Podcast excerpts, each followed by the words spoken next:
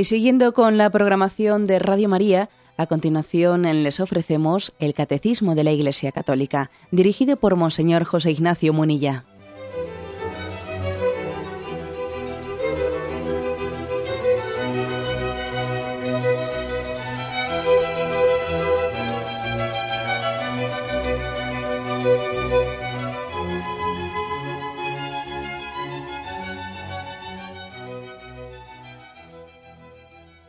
Cordial saludo a todos los oyentes de Radio María.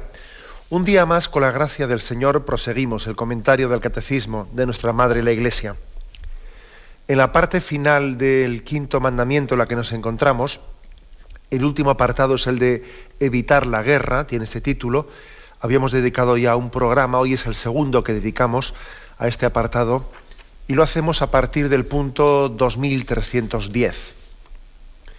Dice así, el primero de esos puntos. Los poderes públicos tienen en, este caso el derecho y el deber de imponer a los ciudadanos las obligaciones necesarias para la defensa nacional. Los que se dedican al servicio de la patria en la vida militar son servidores de la seguridad y de la libertad de los pueblos. Si realizan correctamente su tarea, colaboran verdaderamente al bien común y al mantenimiento de la paz. Bueno, habíamos comentado en el día de ayer, pues eh, las, nuestro espíritu, el espíritu cristiano, que es eh, contrario a la guerra, el espíritu de pacífico que Jesús predicó en las bienaventuranzas, a mí hemos hablado de como sí, que la Iglesia Católica reconoce el derecho a la legítima defensa. Recuerdo que hubo un oyente, un oyente que llamó y hizo la pregunta, bueno, pero esto de que la Iglesia Católica reconozca el derecho a la legítima defensa no es contrario a las palabras de Jesús en el Evangelio de que si cuando te, te pegan una mejilla, pues pon la otra. Y bueno, pues lógicamente mi respuesta fue la de decirle no, no es contrario, porque eh, claro, una cosa es eh, pues la invitación eh, que nos hace Jesús a los cristianos a renunciar eh, a la legítima defensa, pero claro, se trata de cuando yo renuncio a mi defensa, pero no es correcto, no, sería correcto aplicar ese principio evangélico a renunciar a la defensa de las personas que se me han encomendado, ¿no? Recuerdo que yo le decía al oyente, imagínese pues que, que, que es agredida su esposa o sus hijos son agredidos, ¿no? No sería correcto decir, bueno, pon, pon la otra mejilla, ¿no? Eh, pues si, le están agrediendo a mis hijos, que pongan la otra mejilla o que se ponga el siguiente para seguir recibiendo. Lógicamente no se puede aplicar a eso. Cuando hemos recibido una vocación en la que, la que se nos ha encomendado el cuidado de una familia, pues yo tengo que hacerme responsable de la defensa de esa familia. Entonces existe un derecho a la legítima defensa. ¿no? Poniendo ese ejemplo, uno ve también que, que las autoridades, las autoridades legítimas también han recibido una encomienda, ¿no? una encomienda de, una custodia de la seguridad y de la libertad de, de, los pueblos que se les han encomendado ¿no? en el gobierno. Bien, en ese sentido, la Iglesia reconoce el principio de legítima defensa. Y hablábamos en el día de ayer pues de, de, todas las condiciones que deben de darse pues para que cuando se recurre al uso de la fuerza se haga pues con un discernimiento bien ponderado, que no se tenga una proclividad ¿no? a, lanzarse a las guerras o a lanzarse al uso de la violencia sin habérselo pensado mucho, sin haber eh, discernido mm, primero si hay causas, si hay motivos suficientes, si el, si el recurso a la fuerza va a ser previsiblemente con unos frutos eh, eh, prácticos o si vamos a liar más las cosas, es decir, que hay que tener una serie de discernimientos. ¿no? Bien, pero después de haber explicado todo eso, lógicamente la conclusión final es que, sí que existe el derecho a la legítima defensa y por lo tanto, por lo tanto, es verdad que existe el riesgo de que se abuse de eso, eso es verdad, pero por lo tanto, si existe el derecho a la legítima defensa, pues eh, entonces uno tiene que entender que este punto 2310, que hoy nos toca explicar, diga que los poderes públicos tienen el derecho y el deber de pedir a los ciudadanos que contribuyan a la defensa nacional y a la seguridad interior también, ¿no? y, a la, defensa nacional. O sea, es lógico que pidan eso. Esto es bueno que lo escuchemos, ¿eh? porque es que aquí tiene que haber un equilibrio, que no es, no es fácil este equilibrio. Un equilibrio entre el espíritu pacífico del cristianismo, pero que nuestro espíritu pacífico no se confunda con el pacifismo como ideología, que también existe de alguna forma ese pacifismo como ideología. Y, en esta España también secularizada, ¿no? Por ejemplo, eh, a mí ya me habéis oído pronunciarme muchas veces, sobre todo a lo largo del quinto mandamiento, y cuando hemos hablado de, las guerras, etcétera, me habéis oído pronunciarme pues, sobre el discernimiento moral que, hace la Iglesia sobre las intervenciones, eh, sobre la intervención de la, guerra de Estados Unidos contra Irak, etcétera. El Papa lo dijo bien, claro, el Papa no se, no se pronunció en absoluto a favor de esas intervenciones militares ni en el Golfo Pérsico, ni, en Irak, ¿no? El Papa se pronunció en contra, claramente en contra, ¿no? Y, yo creo que en estos programas yo he dado algunas explicaciones de por qué, porque no hay, o sea, pues porque hay no, se daban las condiciones para una llamada eh, guerra justa, no, se daban, ¿no? no, había no, era una legítima defensa, era desproporcionado. Luego resulta que ni siquiera se había comprobado que existiesen armas de destrucción masivas, un montón de, un montón de elementos ¿no? Que, no, que no hacían razonable una intervención militar de ese estilo. ¿no? Ahora, eh, el hecho de que esto yo lo, afirme y lo reafirme y lo subraye, no quita que, yo me sienta, vamos, que yo me sienta invitado, ni, vamos, yo no me sentiría a gusto incluyéndome las campañas que en España se hicieron por, parte de determinados colectivos, pues contra la guerra. Pues no, pues yo no me integraría en esas campañas. No me integraría en esas campañas porque, porque me parece que parten no de un espíritu pacífico, sino, sino de un pacifismo como ideología, ¿no? que, al mismo tiempo que están que están una serie de personas, y además uno ve que son pues, con unas eh, ideologías muy politizadas, con unos grupos políticos que, que, están defendiendo posturados totalmente contradictorios, que predican un pacifismo, ¿no? Eh, estamos contra las guerras, estamos contra los ejércitos, y luego están defendiendo el aborto, y están diciendo que no, al abrigo de pieles, y, y, no a la matanza de las ballenas y de las focas, y luego se tragan un camello, ¿eh?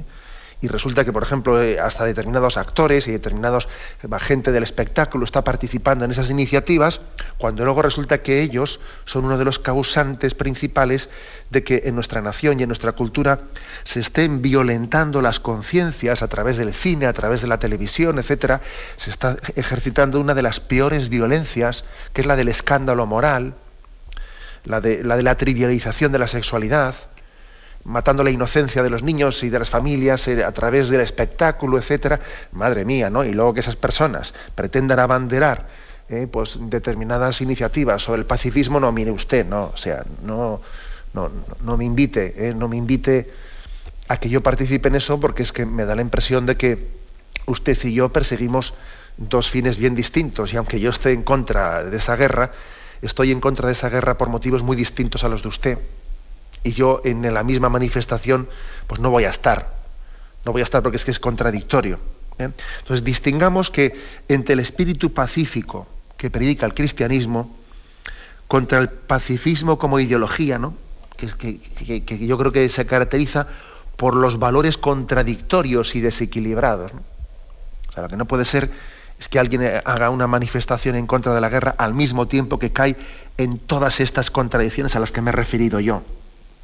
Eh, no, es una, es una contradicción, es una manipulación. Por lo tanto, sí al espíritu pacífico cristiano, pero al mismo tiempo ese espíritu pacífico realiza los valores del reino en el aquí y en el ahora, ¿no? Y por lo tanto, en ese discernimiento sabemos que es necesaria la legítima defensa. Porque no podemos caer en utopías, en utopías, ¿no? sino que realizamos, realizamos la verdad del Evangelio en este, en este momento real, en esta situación en la que nos encontramos. El cristianismo no es utópico en el mal sentido de la palabra, sino que está encarnado en la realidad. Bueno, existen otras formas, otras religiosidades pues muy utópicas. ¿eh? Por ejemplo, me estoy acordando ahora mismo de cómo en Israel en, esa nación tan militarizada, ¿no? Eh, como en Israel, pues por ejemplo, existen algunos de los grupos de los ultraortodoxos judíos, algunos de estos, bueno, pues eh, hay, por ejemplo, están divididos entre ellos en muchos grupos, ¿no? Algunos de ellos son los eh, Bajure y Esbot, bueno, y algunos más grupos, ¿no? Algunos de ellos hacen la afirmación de que ellos no tienen, no tienen más rey que, que. Entonces, como no tienen más rey que a Yahvé, pues ellos nada, ¿no? Ellos no ni hacen servicio militar, ni tienen que pagar impuestos, ni tal ni cual, ¿no? Y dice un hombre, vamos a ver, eh, eso es una religiosidad totalmente desencarnada de la vida real, ¿no? Eso de que os podéis imaginar lo, simpáticos que resultarán estos todos esos judíos al resto de la población judía. O sea, hacen una interpretación de la Biblia, yo no tengo más rey que Yahvé. Por lo tanto, a mí el, gobierno que no me pida, ¿no? Que no me pida, pues, que yo defienda nada, ¿no? Y, incluso con, con, una resistencia a ningún tipo de colaboración con la sociedad para nada, ¿no? Claro, y luego, claro, y luego precisamente lo curioso es que estos son los más eh, vamos, los más violentos contra los palestinos, ¿no? Y están pidiendo que el ejército les defienda los asentamientos incorrectos y los asentamientos hechos en territorio palestino. Y, pero, pero ¿cómo puede usted caer esa contradicción?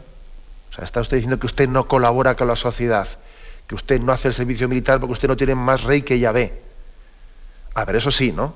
Que, que, venga el ejército y que, y que, me esté a mí defendiendo cada vez que los palestinos me meto en su territorio, no sé qué. Pero ¿cómo se puede caer esas contradicciones?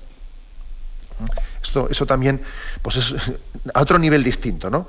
Una contradicción semejante a la que ocurre en este mundo de la farándula y, eh, de los artistas que, se, que van de pacifistas, ¿no? cuando luego resulta que están violentando las conciencias y las familias y, la inocencia, eh, pues ahora resulta que estos ultraortodoxos judíos, ¿no? pues están, están afirmando que no tienen, que ellos solamente confían en Yahvé, que, que, eh, los gobiernos sobran, que los gobiernos son de alguna manera como un, eh, una especie de quitarle a Yahvé el puesto que él tiene que tener. Es, eh, bueno, pues si es así, pues entonces usted defiéndase solo. Pero luego no esté usted pidiendo que venga el ejército israelí a defenderle a usted. O sea que, por lo tanto, ojo con el pacifismo como ideología, porque es absurdo. ¿eh? Es absurdo y cae en contradicciones y se desprestigia a sí mismo de una manera muy, muy clara. Creemos, por lo tanto, ¿no? En la necesidad de, los, de, las fuerzas y cuerpos de seguridad, creemos en la necesidad de los, de los ejércitos y de hecho sabéis que la Iglesia ha atendido pastoralmente, atiende pastoralmente de una manera especial a los ejércitos pues, en todo el mundo, eh, pues, con, una, con una también organización pues en la que, como si fuese una especie de prelatura, ¿no? en la que hay un obispo, un obispo encargado de la vida militar de toda la nación. En vez de ser un, obispado territorial, pues eh, el obispo de Palencia, el obispo de Madrid, que tienen un territorio que atienden, el obispo castrense no es, no es un, obispado territorial, sino que es una especie de prelatura para, las, para los, los cristianos que, que tienen su vida ligada al mundo militar una manera especial de entenderlo. Bueno, yo creo que el origen de esto ha sido pues el hecho de que los ejércitos pues eran muy eh, ambulantes, que iban de un lugar a otro, y entonces también por eso se les quería acompañar. ¿eh? Se les quería acompañar. Igual que también ha habido atención a los, a los inmigrantes y ha habido capellanes que han ido con ellos a lugares extranjeros y les han acompañado. También así, de una manera similar como ha habido capellanes de atención de los inmigrantes, también ¿eh? así se, formó un poco la, atención a los ejércitos. Y la Iglesia quiere acompañarles. Incluso fijaros bien, hasta en los momentos de batalla. Es impresionante, ¿no? Pues eh, la experiencia de un sacerdote atendiendo a los soldados cuando están en el frente. Ha habido muchos sacerdotes que han fallecido en las guerras pues por, estar cerca de los soldados y atendiéndoles en momentos, eh, en momentos que eran cruciales, ¿no?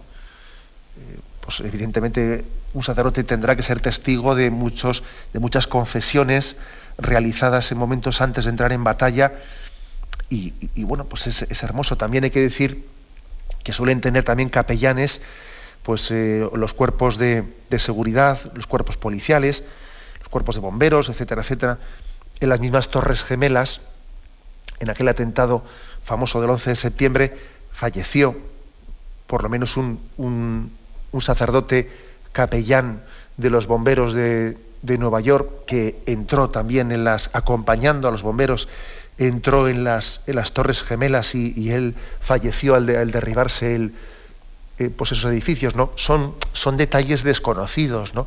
por muchas personas el tipo de labor que realizan los capellanes en primera línea, acompañando. ¿eh? Porque no se trata de que ellos les den una charla y luego se queden atrás. No, no, ellos eh, están en primera línea también con los soldados. Pues por, también por un valor testimonial, por ayudarles a rezar en los momentos de dificultad, ¿no? por sostenerles con su presencia. Es pues una labor, la de la Iglesia, la del cristianismo, que quiere ser de apoyo y de sustento moral, ¿no? aquellos a los que les encomendamos tareas que son muy arduas, que son heroicas también, ¿no? Las de la defensa nacional y las de pues, la lucha contra la delincuencia. Bien, tenemos un momento de reflexión y regresamos enseguida.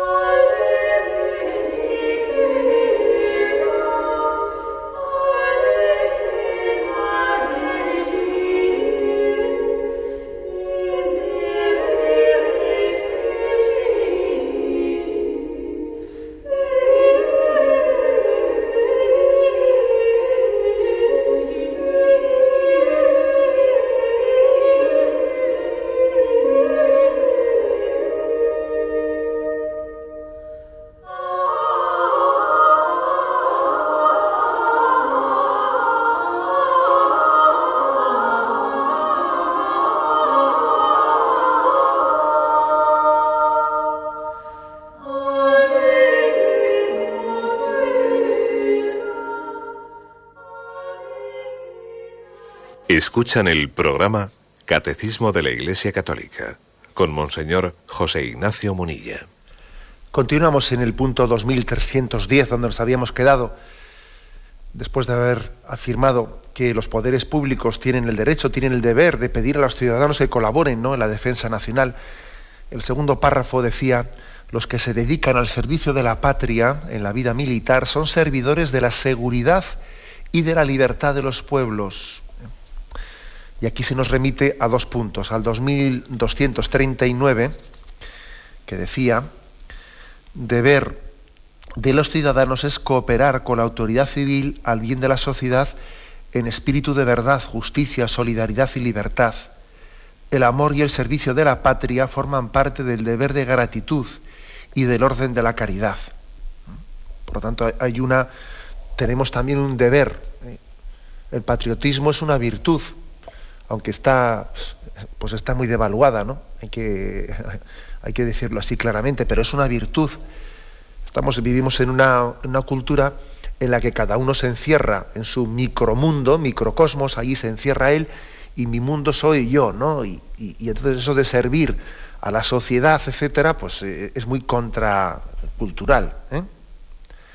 Intentar sacar de la sociedad todo el provecho que puedo, contribuyendo lo mínimo posible al bien común. Ese parece ser uno de los ideales de nuestro mundo. Máximo escaqueo ¿eh? con la mínima colaboración. Como os podéis imaginar, pues es que eso, eh, pues eso no deja de ser un pecado de egoísmo. ¿eh?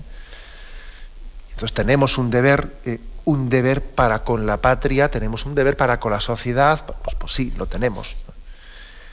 El segundo de los puntos, 1909, ¿eh? dice así. Eh, se refiere, está citado en este punto, ¿eh? se cita ese punto. Y ahí se dice, el bien común implica finalmente la paz, es decir, la estabilidad y la seguridad de un orden justo. Supone, por tanto, que la autoridad asegura por medios honestos la seguridad de la sociedad y la de sus miembros. ¿Mm? O sea, es decir, que existe también una necesidad de seguridad. De seguridad, porque claro, los pueblos no pueden progresar cuando hay una inseguridad ciudadana tremenda. Eso es, uno de los motivos de los que el bienestar, el bienestar, claro, se critican mucho los estados policiales, ¿de acuerdo? ¿Eh? yo siempre digo que la policía más efectiva es aquella que pasa desapercibida. ¿eh? Pero, eh, pero, pero, la sensación de inseguridad es tremenda, la, que, la que existe en muchos lugares. También se requiere ciertas presencias ¿no? que den seguridad, presencias de las fuerzas policiales, en, muchos lugares, pues por ejemplo, estamos pensando en la, cultura eh, pues de Inglaterra, etcétera, ha existido una especie de relación hasta personal entre los medios, entre pues, los, los, miembros de los cuerpos policiales con los ciudadanos, una especie de relación personal, no me refiero fuera del trabajo, sino dentro del trabajo, ¿no? que da sensación de seguridad, ¿no? Pues ver, también a unos policías patrullando, eso nos, nos tiene que ayudar a vivir con, más, eh, con una sensación de mayor seguridad. Pero igual en ciertas, eh, eh, en otro ambiente, parece como que el, ver una, una situación o, una configuración más policial da una sensación de, de, falta de libertad. No, no, no es así, no, no tiene que ser así, no debería de ser así. Tiene que ser al contrario la presencia ¿no? más o menos visible de, unas, de unos cuerpos de seguridad nos tiene que dar sensación de, sensación de estabilidad. bueno, esta es, digamos, por lo tanto, la, eh, la teoría que aquí se afirma, que los, mm, los miembros, los cristianos, ¿no?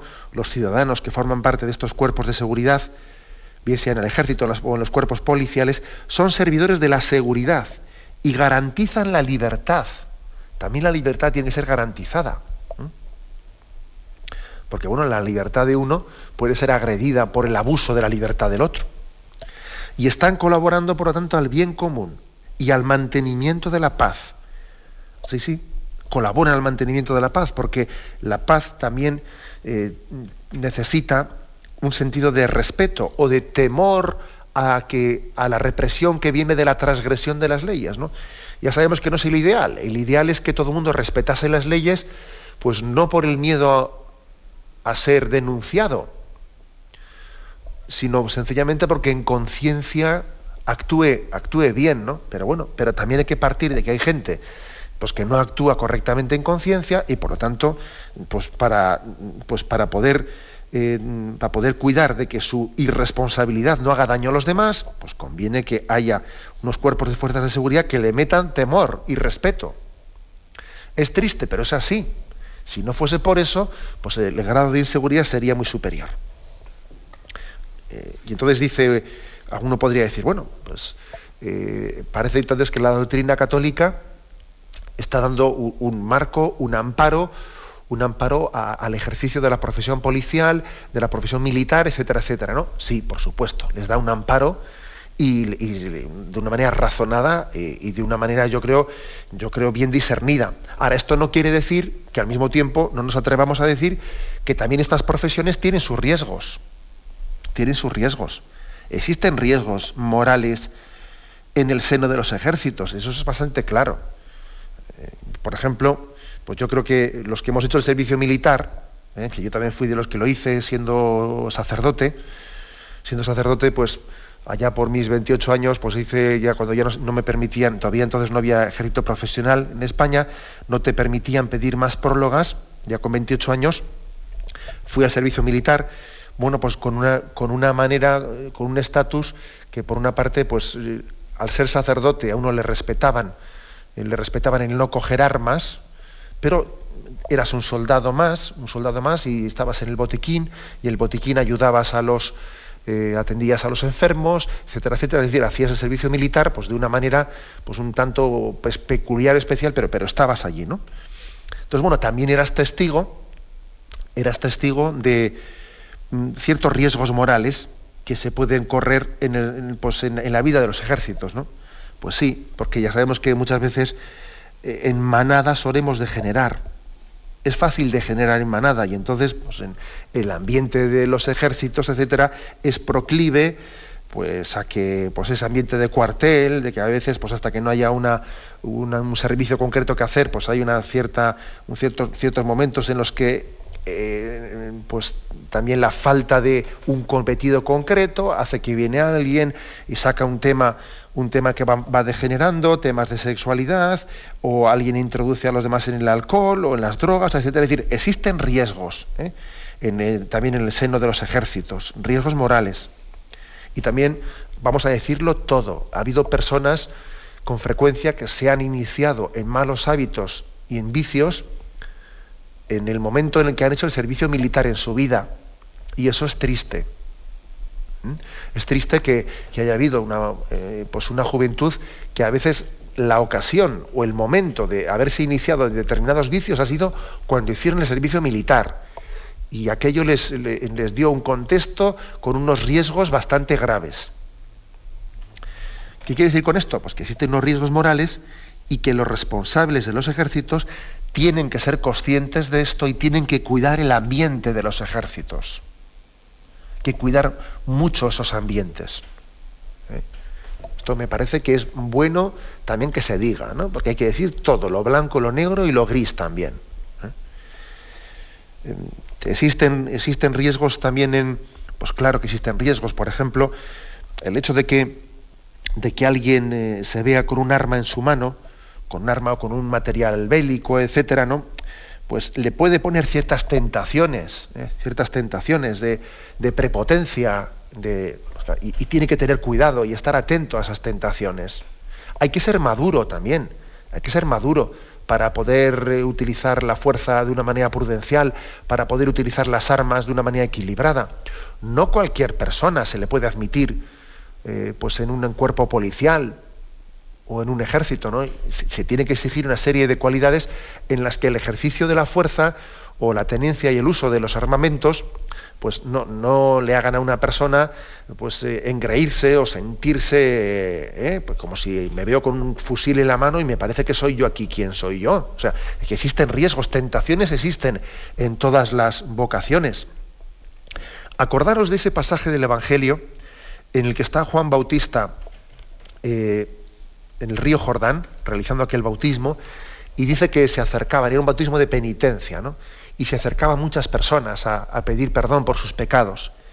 Y cuenta la, Sagrada Escritura que se acercaron pues, un grupo de cobradores de impuestos y le dijeron, ¿qué tenemos que hacer? Eh, pues en este, según tu predicación de conversión, ¿no? ¿Qué tenemos que hacer? Y entonces él dice, no cobréis, no abuséis de los impuestos, no, no cobréis más de lo debido para luego meterlo en el bolsillo vosotros. Y vienen unos soldados también. Y los soldados le preguntan a Juan Bautista, ¿qué tenemos que hacer? Y dicen, no abuséis de vuestra fuerza. Juan Bautista no les dice, saliros del ejército, haceros pacifistas. No, no les dice eso. Les dice, no abuséis de vuestra fuerza. ¿Qué quiero decir? Pues que es un pasaje del Evangelio bastante clarito, ¿no?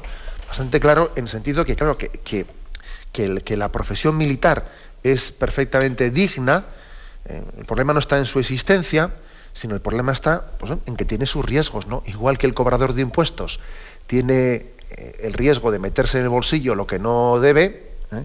pues también el, el, militar tiene el peligro del abuso de fuerza. Y entonces le dices, ten cuidado de no abusar de tu fuerza. ¿no? En resumen, en resumen, que hay que tener eh, pues la madurez, ¿eh?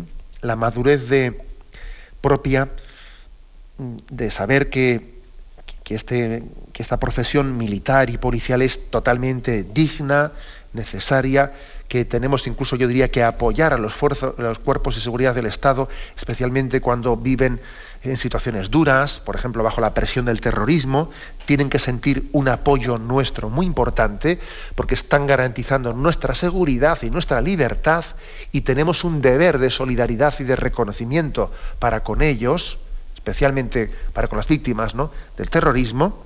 Bien, pero esto no quita, no quita para que también la doctrina de la Iglesia pues, afirme que existen peligros, que existen riesgos morales en el seno de los ejércitos, de abuso de la fuerza, o incluso de riesgos morales de degeneración propia también, ¿eh? como he puesto yo el caso de iniciarse eh, pues, en una vivencia incorrecta de la sexualidad, del alcohol, etcétera. Todo eso, pues hay que decirlo todo. Por eso también la Iglesia quiere acompañar a estos pues, a estos cristianos que están presentes en estos lugares y ayudarles a que no caigan en los peligros propios de su profesión. Tenemos un momento de reflexión, continuamos enseguida.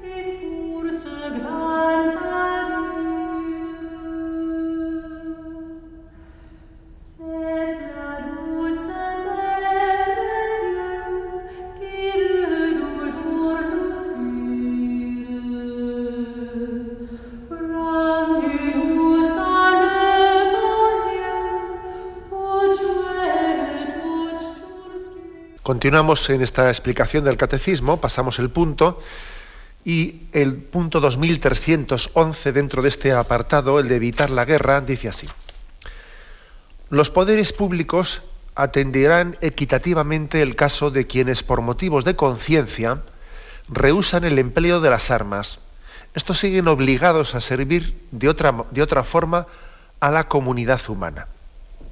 Como veis, un cambio de tercio y podría parecer, anda, pues esto parece contradictorio con lo anterior, ¿no? ¿Cómo explicamos una cosa con la otra? Bueno, pues la verdad es que es que no, no lo entendemos contradictorio. Tiene que estar equilibradamente integrado, pues en ese, eh, en esa eh, subrayado que hemos hecho en el punto anterior, de dignificar y de apoyar a todos eh, los servidores de los cuerpos de seguridad y de los ejércitos.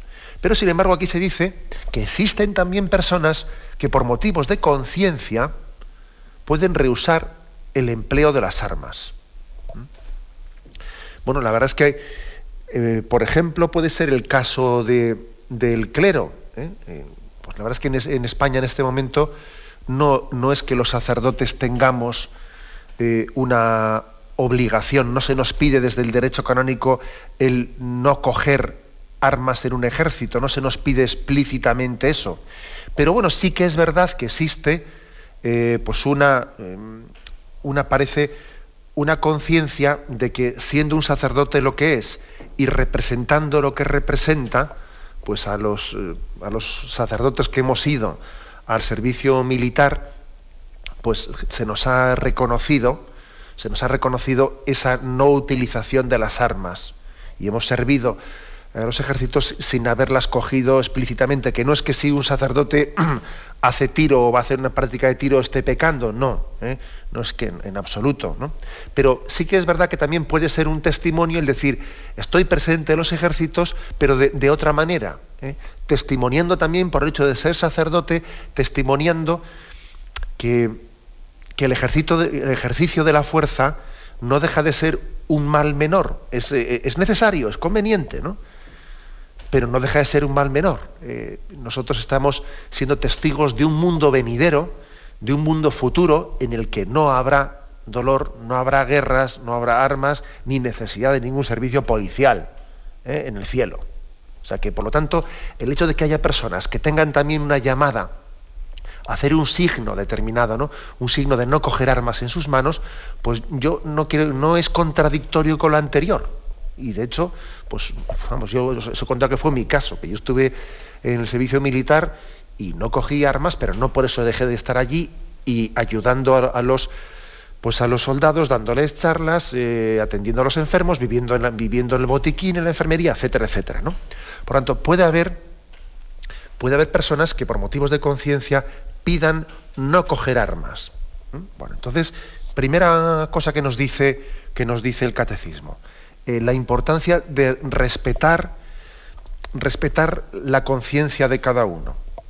Importancia de respetarla. Se nos remite aquí al punto 1782 que dice, el hombre tiene el derecho de actuar en conciencia y libertad a fin de tomar decisiones eh, morales. Punto 1790 dice, la persona humana debe de obedecer el juicio de su conciencia y debe de obrar conforme a ella y no se le puede obligar a actuar en contra de su conciencia. Esto para nosotros es algo muy eh, por eso también por eso también se hace eh, el tema acordaros el tema de la educación para la ciudadanía y la insistencia que tiene la Iglesia en respetar la objeción de conciencia. Me hace mucha gracia que antes determinada gente, así muy de, digamos, de un ámbito izquierdista, reivindicaba la objeción de conciencia para el servicio militar y ahora niega la objeción de conciencia para la educación en la ciudadanía. Ja, mire usted, se da cuenta como usted en el fondo no hablaba de eso pero no creía en eso. O sea, usted está negando ahora lo que antes reivindicaba. Antes era progre, ¿no? Y ahora no es progre. Pero hombre, el, principio del respeto a la conciencia tiene que ser pleno. Eh, si respetamos la conciencia, respetamos la conciencia ¿eh? y la decisión libre de las personas. Ahora bien, eso no quiere decir, no quiere decir que, eh, que haya que tener cuidado para que el recurso al respeto de la propia conciencia no sea utilizado como una cara dura. Claro, qué cómodo, ¿no? Qué cómodo que alguien diga, yo es que, claro, yo es que por, conciencia yo no puedo contribuir al ejército, con lo cual que sea el otro el que vaya. Un poco lo que he dicho ya antes de los ultraortodoxos judíos, ¿no? Esos que os contaba, de que dicen, no, mi, único rey es Yahvé, con lo cual yo no, yo no aporto nada a la sociedad. No, deberían existir gobernantes, una especie de anarquistas, pero en religioso, ¿no? Anarquistas religiosos dicen que solamente Dios eh, es nuestro rey no tenemos otro, otro jefe, no tenemos otro gobernante. Ya, muy bien, pero tú lo que quieres después es que a ti, a, ti te pongan carreteras, a ti te pongan no sé qué, a ti te defiendan y cuando te han robado vas a ir a denunciar a la policía de que alguien te ha robado, ¿no? O sea que entonces, ¿qué quiero decir? Por supuesto que hay que respetar el principio de, de, de la conciencia de uno, de también poder decir que él en conciencia no debe de coger armas o cree que no debe coger armas pero que eso no sea una excusa de ser un cara dura y de pretender recibir de la sociedad sin aportarle a ella.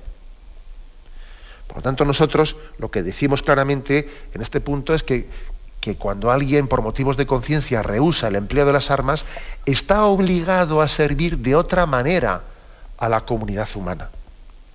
Eso que se decía en España cuando el servicio militar era obligatorio del servicio social sustitutorio claro, es que existe una obligación. Porque, pues porque lo contrario sería eh, tomar pie de mi, de mi libertad de conciencia, tomar pie de ella, pues para actuar insolidariamente con la sociedad. Y eso no, eso no es así. La, Iglesia Católica en España, cuando en aquel tiempo en que, en que el servicio militar pues era obligatorio, habló claramente en contra de la insumisión defendió la objeción de conciencia con el servicio social sustitutorio, pero se opuso claramente a la insumisión, porque la insumisión, bueno, pues claro, eh, es totalmente insolidaria con el deber de conciencia, con el deber de colaboración, perdón, que tiene uno con los demás. En aquel momento histórico, me refiero cuando el servicio militar era obligatorio en España, pues eh, muchos decían, no, vamos a hacer insumisión, porque en el fondo el servicio social es una manera de sostener el sistema, sostener el sistema, luego, luego tenemos que ser, no, la insumisión jamás puede ser cristiana, jamás puede ser cristiana, es decir, es, es un, es un abstraernos de la realidad, desencarnarnos de ella. ¿eh? Es un recurso utópico, utópico desencarnado. No, nosotros tenemos que contribuir al bien común aquí y ahora. Por eso obligación de que las personas que por lo que fuere tengan eh, pues una objeción a coger armas, en el caso concreto que os he contado mío personal, pues hombre, pues eh, allí tú, en vez de coger las armas en la mili, lo que hacías ayer era atender a los enfermos, estar en el botequín, acompañarnos a los hospitales, luego dabas charlas, etc. Pues uno tiene otro servicio social que sustituye el haber cogido las armas, ¿no? Como veis, todo tiene, todo tiene su, su porqué, todo tiene su, su matización. ¿eh? Entonces, respeto a la libertad de conciencia, sí, pero sin hacer de ello un abuso que justifique la insolidaridad, sin hacer de ello un abuso. Por otra parte, también yo creo que, pues que había muchas razones, esto ya es opinable, claro, aquí yo ya no me meto como si estuviese explicando el catecismo, esta es una opinión personal mía que siempre conviene distinguir, pues yo creo que también eh, puede haber muchas razones para que en un momento determinado se tome la decisión de que es mejor que haya un ejército profesional. Pues porque, bueno, porque las guerras cada vez son más, eh, suponen eh, más tecnología y uno tiene que saber utilizar una serie de medios tecnológicos, estratégicos, etcétera, que difícilmente unos soldados de reemplazo que pasan cada 10 meses por allí con una rotación permanente tienen una impericia que no son capaces de llevar adelante si un día hiciese falta, que Dios no lo quiera, si un día hiciese falta pues utilizar esos medios tecnológicos, etcétera, pues hay que tener más entrenamiento y hay que ser más profesional y difícilmente alguien que pasa por allí va a ser capaz de llevar adelante, ¿no? Ojalá no, haga falta nunca ¿no? utilizar eh, la fuerza, pero es evidente ¿eh? que también tiene sus, sus ventajas grandes ¿no? el ejército profesional. ¿Desventajas? Pues claro que las tiene. Por ejemplo, una, desventaja puede ser que, con esta fórmula hay menos conciencia, menos conciencia de que todos participamos eh, pues, y colaboramos en el bien común de la defensa de la defensa nacional y de hay menos conciencia de que es un deber común de todos. Es verdad que también nosotros lo pagamos con nuestros impuestos, pero como lo hacemos sin darnos cuenta, somos menos conscientes. Claro, cuando tenías que ir allí, eras más consciente. Pero claro, eh, yo creo que también hay, razones más que sobradas pues, para entender que, eh, pues, que es más práctico pues, que los ejércitos sean profesionales y que los cuerpos policiales sean, sean profesionales. ¿no? En algunas naciones no, no lo es así. Eh, o, está semi, semi profesional o semi voluntario, como lo es en Israel y en otros lugares. ¿no? Pero en cualquier caso, sea con, el sistema de ejércitos profesionales o, sea con el sistema de servicio militar obligatorio, que todo mundo tiene que pasar y contribuir, sea con un sistema o otro, hay un valor moral que es el que la Iglesia afirma aquí en el catecismo. Lógicamente el catecismo no es para España, es para todo el mundo. Este catecismo está hablando para todos los sistemas distintos de, seguridad, ¿no? que es que los cristianos también tenemos que colaborar con la seguridad en favor del bien común. ¿eh? Lo contrario, pues sería pues una tomar pie de nuestros principios para ser insolidarios. Bueno, lo dejamos aquí. Hemos explicado dos puntos, el 2310 y 2311. ¿eh? Ya nos va quedando menos para concluir este apartado de evitar la guerra. Eh, damos paso ahora a la intervención de los oyentes. Podéis llamar para formular vuestras preguntas al teléfono 917-107-700. 917-107-700.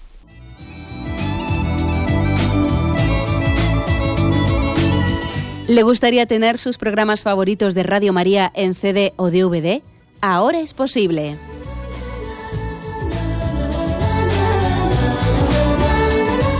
Le sugerimos que primero se informe en qué formato de audio lo puede escuchar en su equipo, DVD o CD, teniendo en cuenta que no todos los lectores de CD pueden reproducir el formato digital MP3 en el que enviamos nuestros programas.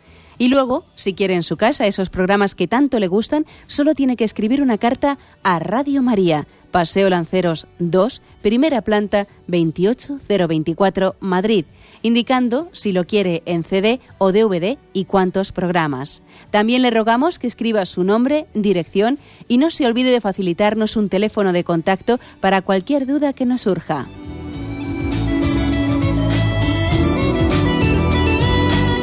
Radio María, más cerca de usted.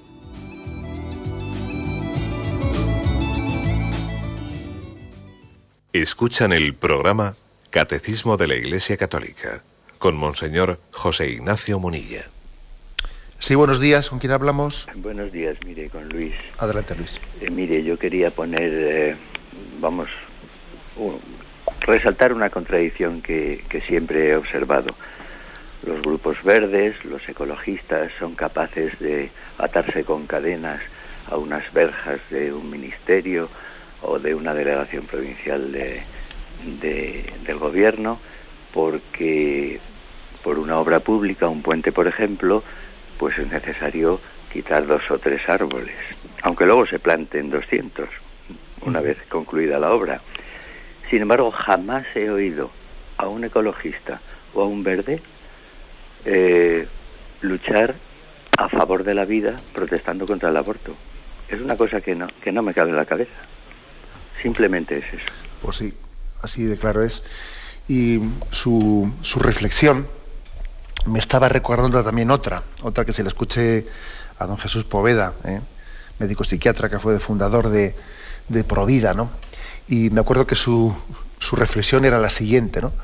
Cuando el gobierno ve, o cuando esta sociedad, ¿no? Ve a un ecologista jugarse la vida por un huevo de halcón, un huevo de águila, en él vemos a un héroe. ¿eh?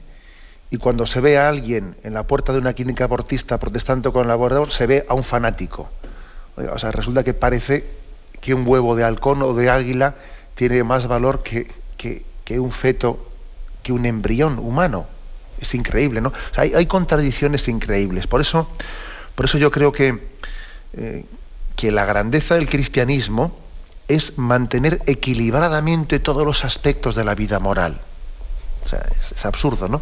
Es absurdo que, que, hagamos una moral desequilibrada, eh, pues en la que seamos muy sensibles hacia un aspecto y ciegos hacia el otro. Solamente yo creo que cuando vemos las cosas desde Dios, somos capaces de ver todos los elementos equilibradamente. Cuando los vemos desde una ideología, enfatizamos un valor olvidando los otros. Sin embargo, viendo desde Dios, desde la revelación y no desde la ideología y la moda del momento, viendo desde Dios, se pueden y se deben de guardar equilibradamente todos los valores. Eh, también, por supuesto, que nosotros queremos defender la naturaleza, etcétera, ¿no?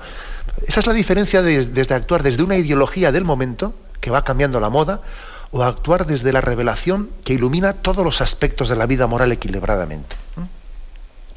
Adelante, damos paso a un siguiente oyente. Buenos días. Hola, buenos días. Buenos días, sí, le escuchamos.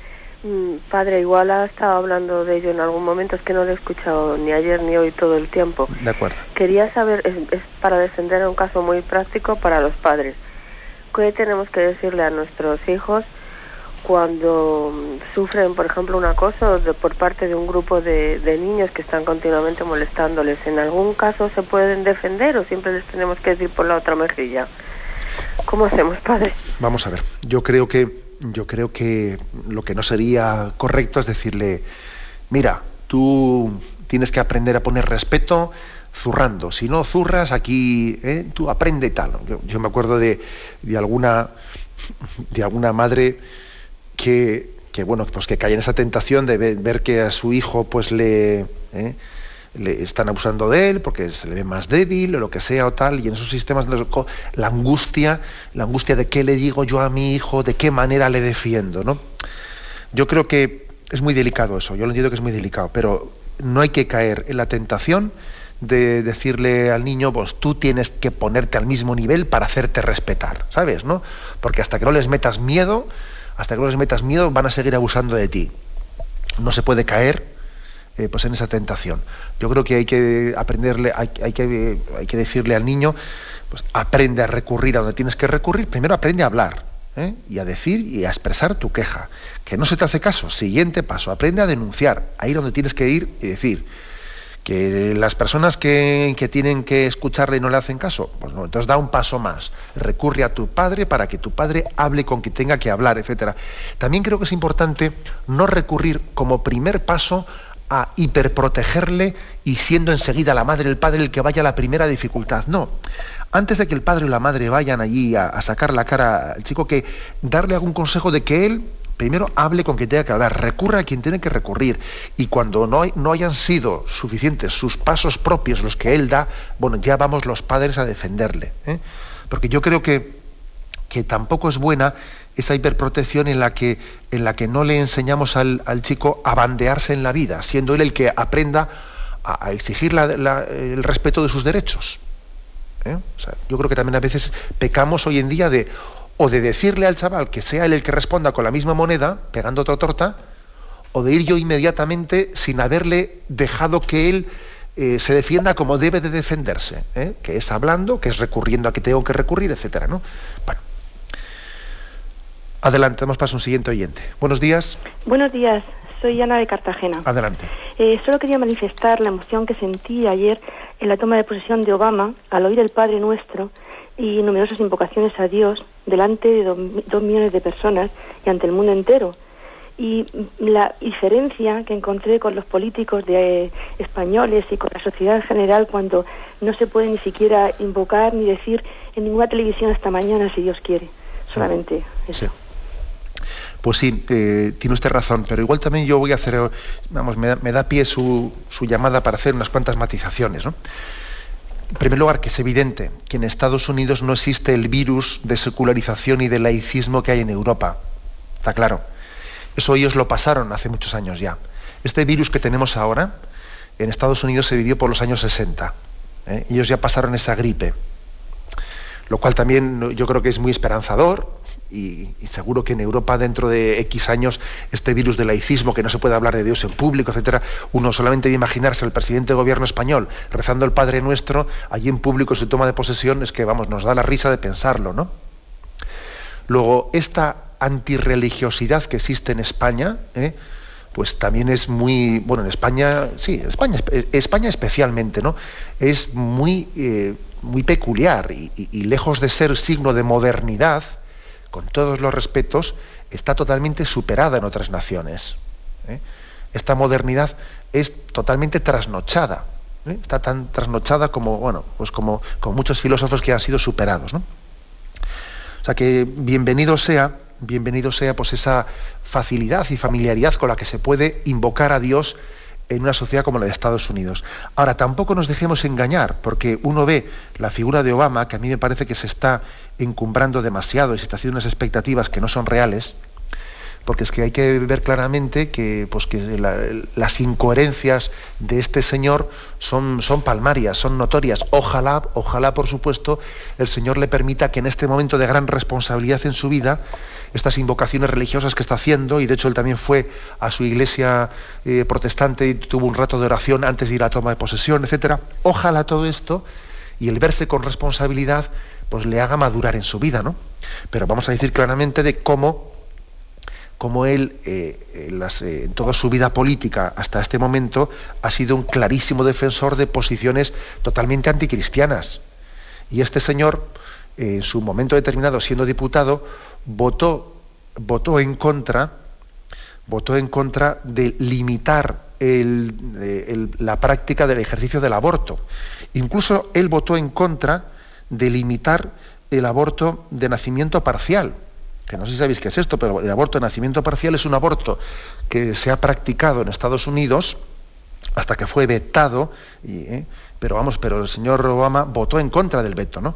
Y el aborto de nacimiento parcial consiste en esperar al momento del parto natural para que cuando el niño esté naciendo, antes de que el cuerpo entero haya salido del seno de su madre, se le decapita para que así no sea infanticidio, porque el niño todavía no había nacido del todo, y se le ha decapitado cuando tenía medio cuerpo dentro de su madre y entonces es un aborto de nacimiento parcial. Eso, eso ha estado permitido en Estados Unidos y este señor Obama, que reza ahí el Padre Nuestro, él ha votado a favor de eso. Ya sé que es duro lo que estoy diciendo, pero que la cosa es así. Quiero decir que bienvenida sea la religiosidad eh, pues, mm, más natural y, no ese laicismo que tenemos nosotros. Pero luego queremos coherencia.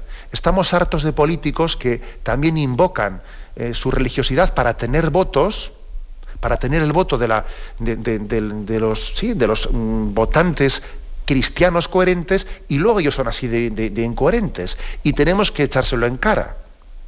Porque no sé, qué es peor, ¿no? Si alguien laicista o alguien que, se dice religioso, que utiliza la religiosidad para traerse votos y luego obra de una manera tan contraria a los principios morales. ¿eh? Las dos cosas creo que tenemos que denunciarlas. ¿eh? Luego yo creo que es que Vamos, agradezco al oyente la intervención que ha hecho, porque, sí, pero, también hay que denunciar este encumbramiento eh, de, este gobernante Obama que se está haciendo como si él viniese aquí a ser redentor de un mundo. Vamos a ver, vamos a ver, rezaremos por él, por supuesto, ¿no? Pero desde luego los presupuestos con los que ha llegado al Capitolio, la verdad es que no son muy esperanzadores. Bien, tenemos el tiempo cumplido. Me despido de todos vosotros, con la bendición de Dios Todopoderoso, Padre, Hijo y Espíritu Santo. Alabado sea Jesucristo.